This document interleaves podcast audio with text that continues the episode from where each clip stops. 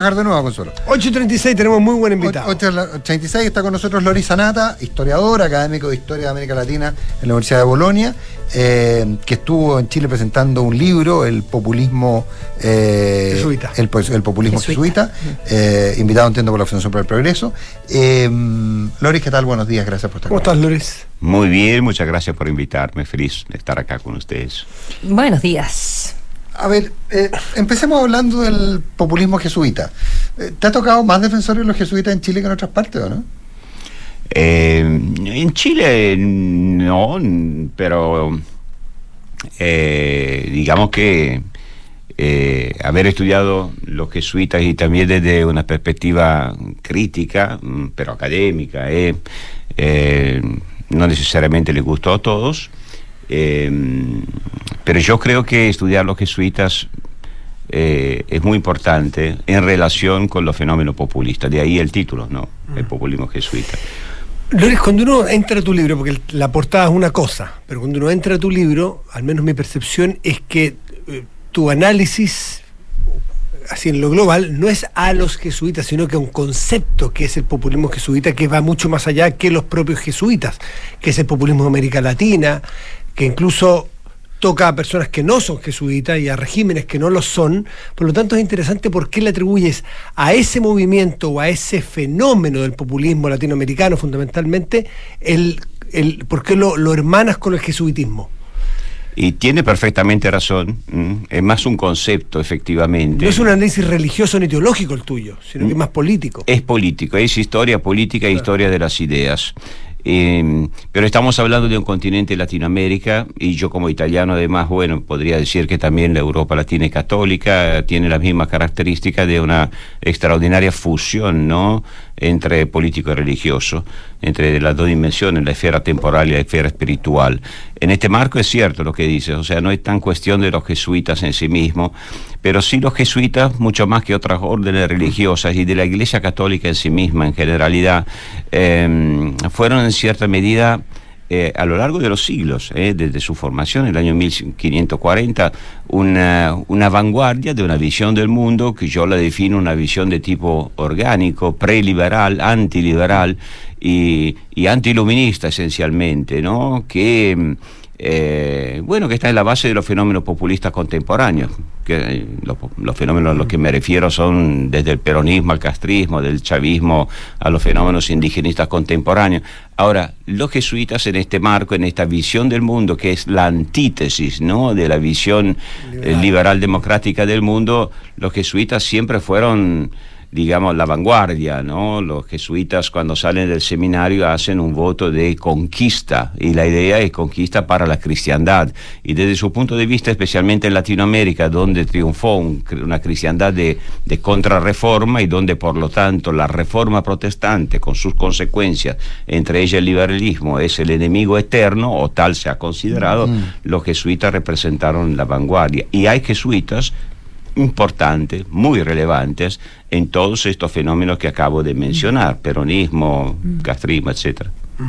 Sí, eh, Loris, ¿cómo se mm, engarza esta, eh, esta idea del populismo eh, jesuita y la mm, dificultad para alcanzar el desarrollo, ¿verdad?, en los países de América Latina y esa casi adoración por la pobreza que, que tú describes, más que lucha por la pobreza, una perpetuación de la pobreza. ¿Y cómo se engancha eso con el enfoque tradicional que dice, bueno, el protestantismo es el que permite que los países surjan y todos los países desarrollados son protestantes, eh, versus el catolicismo que eh, te deja sumido en el subdesarrollo?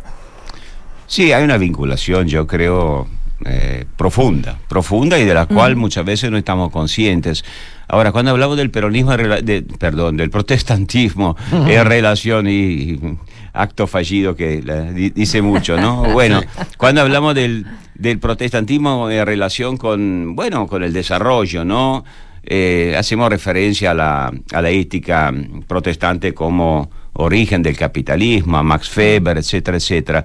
Mm, yo creo que aún más relevante de esta dimensión de tipo espiritual teológica del protestantismo es el hecho de que el protestantismo nace de la fragmentación o causa la fragmentación de la cristiandad en, en Europa y genera por lo tanto un pluralismo tanto político como religioso que abre el espacio para nuevas ideas, o sea, para la inconformidad, para la creatividad, para la innovación y con el tiempo también para la democracia, no lo olvidemos. En cambio, y ahí viene el tema de los jesuitas, pero no los jesuitas en general, yo diría el jesuitismo en el mundo latino y católico que no vivió, ¿no? El quiebre de la cristiandad en esa misma época, no conoció el pluralismo religioso y político, claro, con la contrarreforma mantuvo la fusión entre política y religión y, y no solamente. Eh, de, para defender, digamos así, la cristiandad hispana, católica, eh, obviamente vio en las, la, las, novedades que venían del mundo protestante su, su, enemigo contra el cual combatir, contra el cual eh, defender su propia identidad. De manera que todo lo que aquel que desde una perspectiva de la historia religiosa o de la historia ilustrada se ve como progreso desde la historia del, del, del, jesuitismo, pero de gran, de gran parte del catolicismo latinoamericano se lo ve como una amenaza, no como una oportunidad, sino efectivamente como una amenaza. De ahí también una cultura que, que, se dedica más a combatir la riqueza que a extirpar la pobreza. Bueno, es que hay, es, es interesante porque hubo una serie de movimientos en América Latina, sobre todo, eh, que no sé si identificarlo solo con el jesuitismo, pues con, con los jesuitas, que a partir de Ronald inter, interpretaron esta opción preferente por los pobres de la iglesia como una opción excluyente por los pobres. Eh, y eso tuvo que ver con que muchas órdenes religiosas, no los jesuitas, por ejemplo, abandonaron los colegios de elites, abandonaron un montón de, de actividades para convertir la opción preferente en opción excluyente. Eh, pero, pero curiosamente, los que mantuvieron un pie en los dos lados fueron los jesuitas, entonces es curioso entender esa, a ver, sí, seguramente a partir del, del, Fue la manera en que se interpretó en Latinoamérica, especialmente en Latinoamérica, el Concilio Vaticano II, ¿no? O sea, la opción preferencial para los pobres, eh, y eso significó un cambio muy profundo, especialmente la conferencia de Medellín del año 1968, ¿no? De ahí nacieron también movimientos que se definieron revolucionarios, yo los llamo de tipo redentivo, o sea, su idea era efectivamente ir al pueblo, encontrar un pueblo mítico, ¿no? El mismo Cap Papa Francisco lo define así. El Camilo Torres, mítico. el cura Mujica. Camilo Torres, bueno, aquí tuvimos lo, en, en, Chile los cristianos para el socialismo, en la Argentina los sacerdotes para el tercer mundo, fue un movimiento inmenso, ¿no? Inmenso. Y esto es muy importante porque claro que esto significó ver en el pobre, claro, un pobre que, que, no tiene nombre y apellido si lo piensan, ¿no? no es un individuo, el pobre es una categoría mítica, es un arquetipo.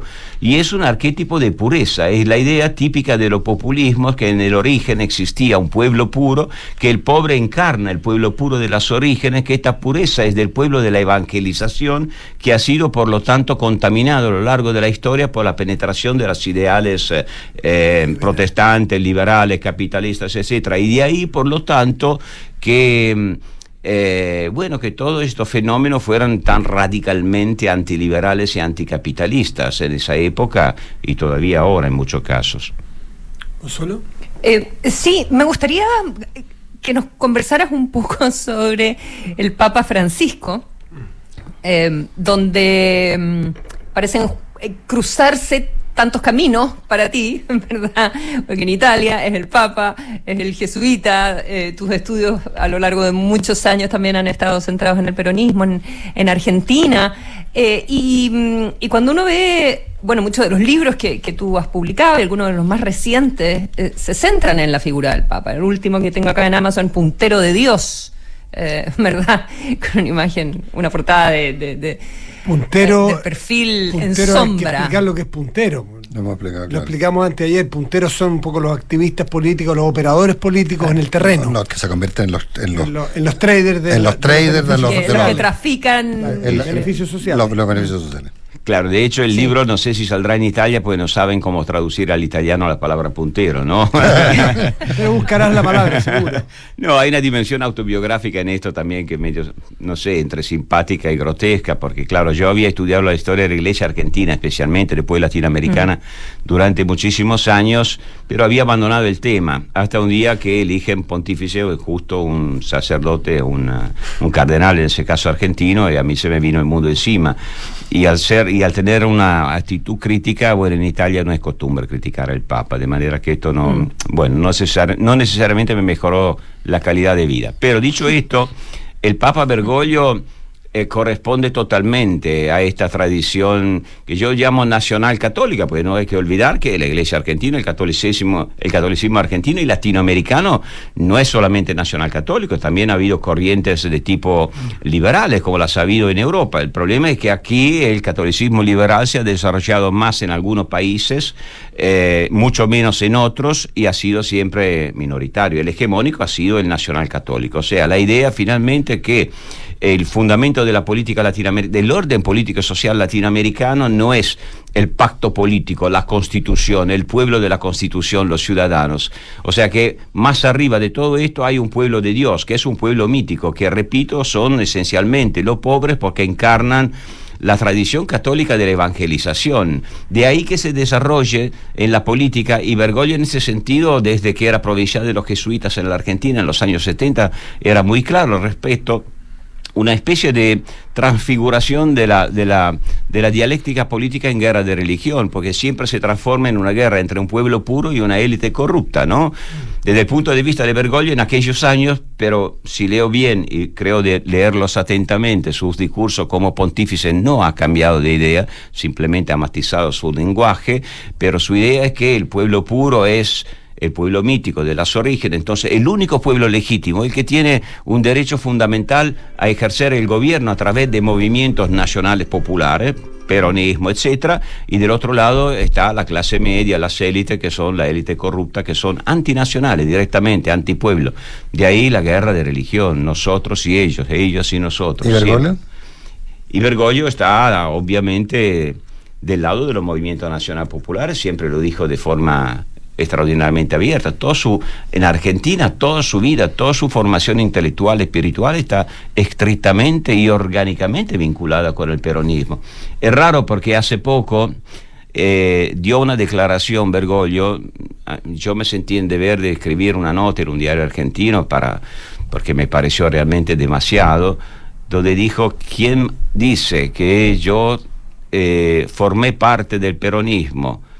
Y cosa que no hizo, por supuesto, nunca formó parte, pero que, que, yo, que, yo simpaticé por el peronismo, miente, es un mentiroso, es una cosa clamorosa, porque quien lo ha estudiado sabe que todo el grupo de teólogos del pueblo que colaboró con él, que todo su mundo político, sindical, etcétera, todos los intelectuales que en la Argentina de los años 70 colaboraron con, con Bergoglio, que se los llama los, peronistas heideggerianos, porque se inspiraban en el filósofo alemán que veía la historia de Occidente, una historia de decadencia, bueno, eran todos peronistas, toda la vida. De en la Argentina todos saben que... Hasta, hasta el día de hoy, Juan Grabois, el político más cercano de él, es un candidato al peronismo.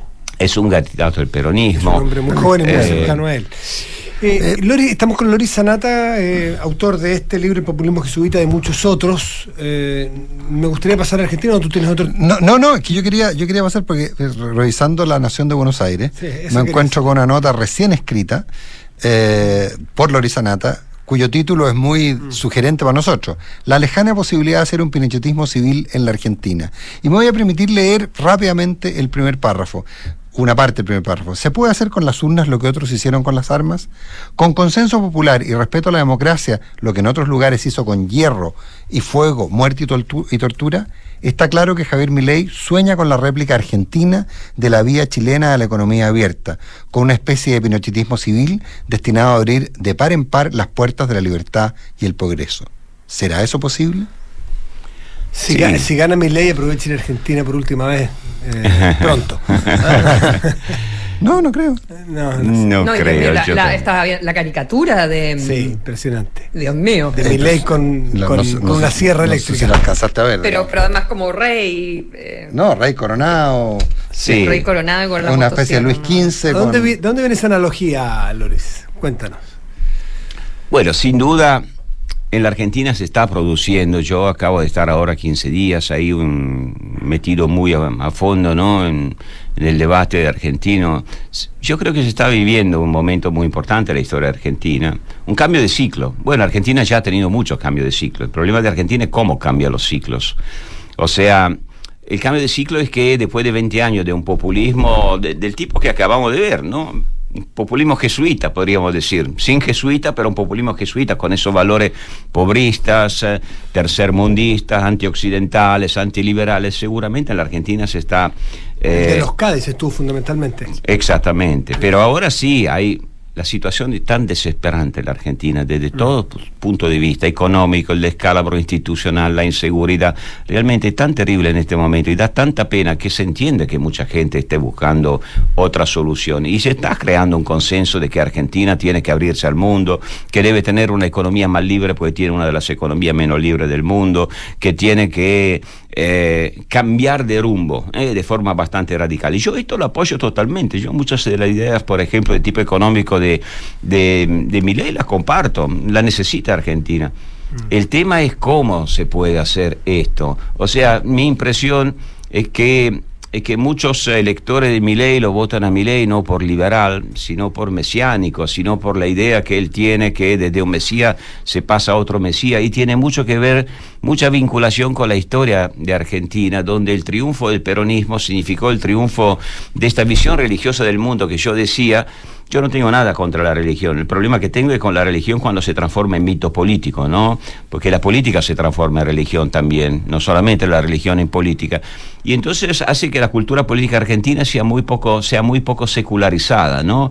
Y está muy atraída para los redentores. Y la actitud de Milei es la actitud de un redentor.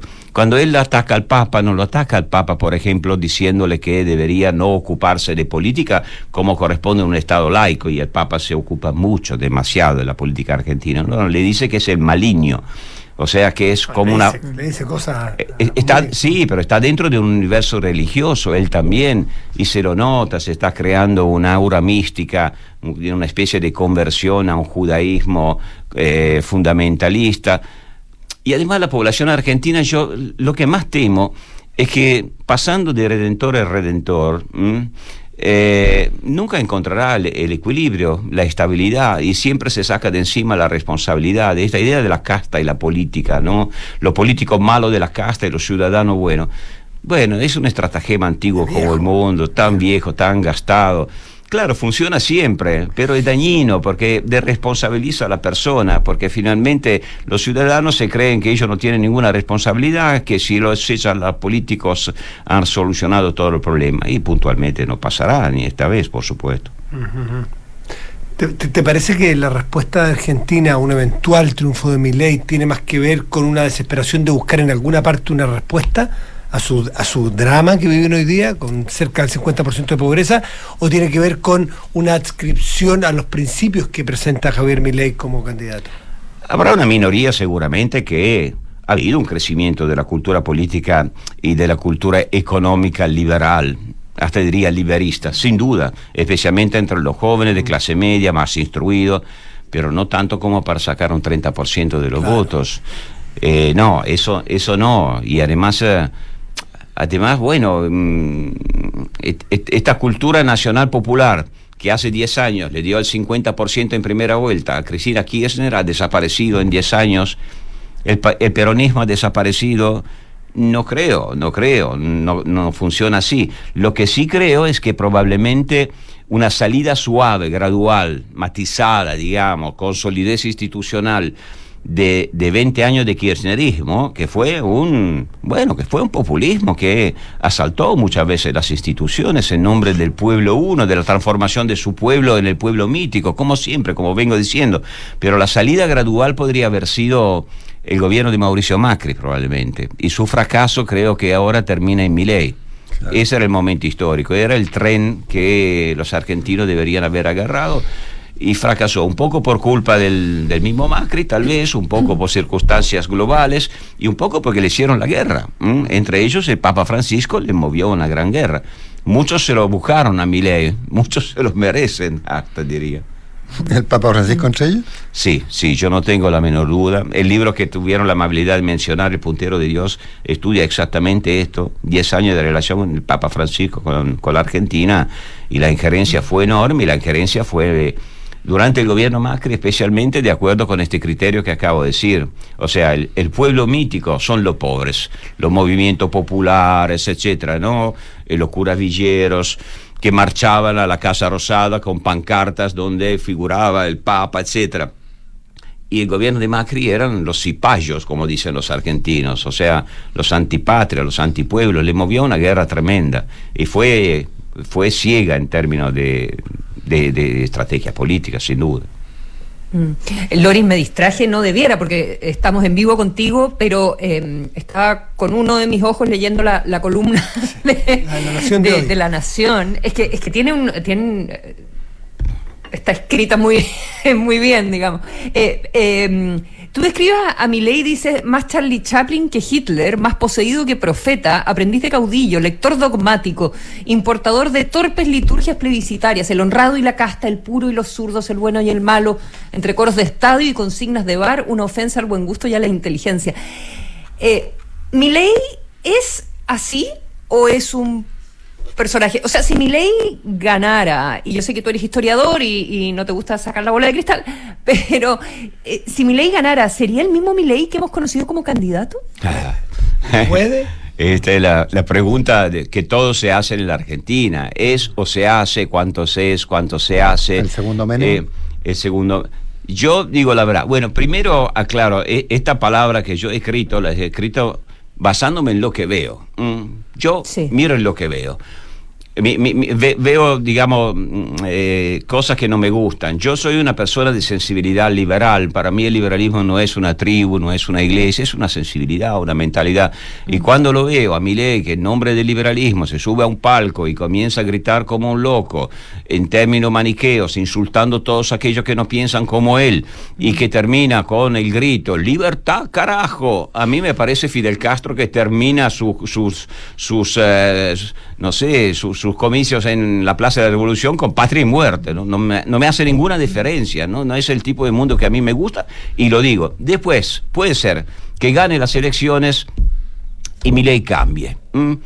Yo creo que en la personalidad de Milei hay alguna forma de desequilibrio emocional que se puede controlar. ¿m? Además, si es, si es elegido por el pueblo, es un gobernante totalmente democrático y soberano y hay que tenerle todo el respeto que se le debe, ¿no? Pero al mismo tiempo, si, si, si vendés, digamos así, el loco a las personas, después las personas quieren que sea un loco el que gobierna. Va a ser muy difícil convencerla que era loco para ganar las elecciones y después se vuelve un tipo normal. Ahora, claro que no- tendría un enorme problema de gobernabilidad. ¿Cómo gobierna? No tiene un equipo de gobierno, no tiene una clase dirigente, etcétera, etcétera. De manera, yo lo, ya lo estoy viendo. Hizo actos con los grandes sindicalistas o los más tradicionalistas sindicalistas, con Barrio Nuevo. O sea, representan realmente la casta sindical con la casta. más corrupta, más millonaria que exista en la Argentina. Y se ve que vamos hacia un menemismo 2. O sea, se va a menemizar. Yo estoy bastante convencido de esto. Y diría más, que al menemizarse sería, digamos, el efecto menos peligroso eh, de un gobierno Milei en ese sentido, porque, porque, bueno, lo van a, copar, como dicen los argentinos, los sectores eh, menemistas del, del peronismo. O sea, que el peronismo que siempre juega todos los roles en la película, ¿no? Antes destruye el país con políticas redistributivas demagógicas y después debe hacer el ajuste, pero siempre lo hace él. El peronismo de la derecha, la izquierda y el arriba, el abajo. Ahora el peronismo no tiene un candidato para hacer el ajuste desde la derecha, digamos así, pero mi ley podría ser optimal para seguir con este esquema político de Argentina. Tú sabes que la Consuelo siempre se enoja con nosotros porque dice que nos ponemos a hablar de Argentina y no paramos. Y ahora fue y ella. ahora fuimos tres. Pero ella participó también. Ahora, que- fue- ahora fuimos cuatro. sí. Sanata, Ah, eh, muy muchísimas interesante, gracias. muy interesante. Muy interesante. Gracias por estar aquí. Gracias a ustedes. Gracias, Loris. Nos vamos. Chao, Loris. Consuelo, nos vemos lunes. tengan buen fin de semana. Buen fin de semana.